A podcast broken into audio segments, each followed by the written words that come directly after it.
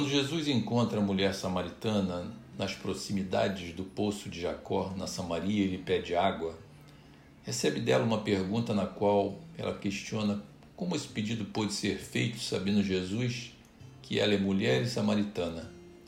A esse questionamento, Jesus responde: Se tu conhecesses o dom de Deus e quem é o que te diz, dá-me de beber, tu lhe pedirias e ele te daria água viva. Essa afirmação de Jesus nos leva às seguintes perguntas: O que são os dons de Deus? Todos temos o direito a recebê-los? Olá, amigos, que nesse dia abençoado estejamos todos na paz do nosso guia, modelo e mestre Jesus. Me chamo Leonardo Musmano e sou colaborador do Centro Espírita Irmã, Irmã Rosa.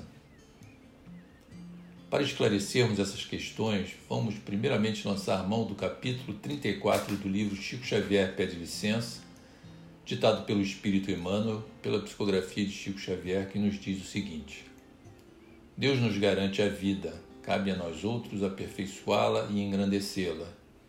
Deus nos provê de inteligência, respondemos pela formação da cultura.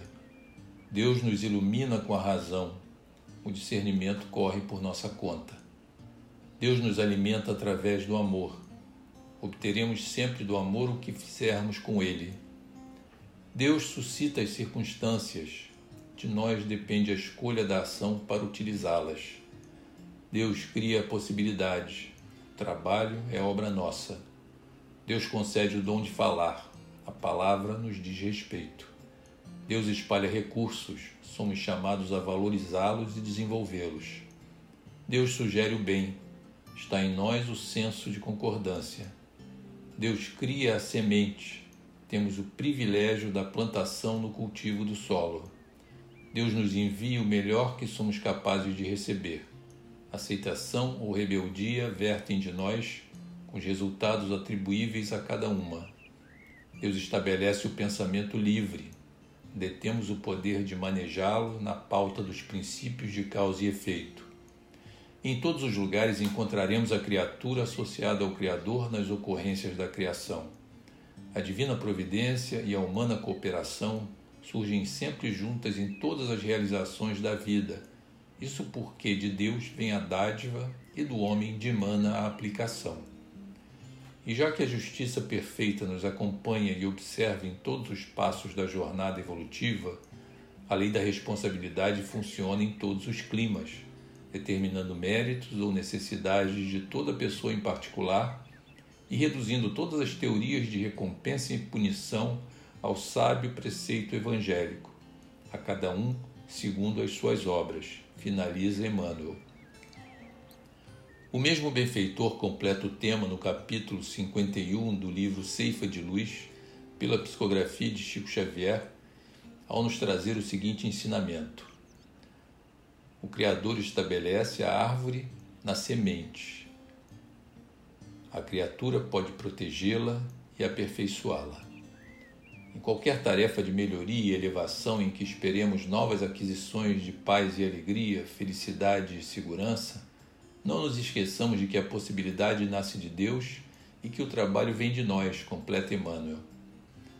De posse desses ensinamentos, já podemos entender que os dons de Deus são possibilidades que o Criador nos oferece, cabendo a cada um de nós transformar essas possibilidades em ações de crescimento em todos os âmbitos da vida. Mas quem teria o direito de receber ou de acessar todas essas possibilidades? Cair Barchutel, no seu livro Parábolas e Ensinos de Jesus, nos diz que esses dons, essas possibilidades, não são privilégio de ninguém, isto é, todos nós temos e teremos acesso a eles.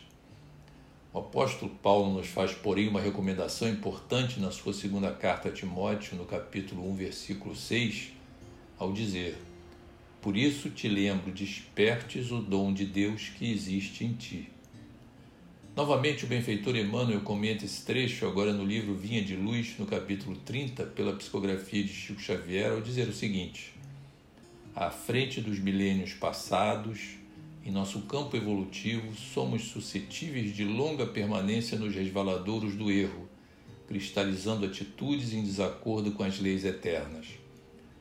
Para que não nos demoremos no fundo dos precipícios, temos ao nosso dispor a luz da revelação divina, dádiva do alto, que em hipótese alguma devemos permitir se extinga em nós. Por essa razão, Paulo aconselhava a Timóteo não olvidasse a necessidade de acordar o dom de Deus no altar do coração.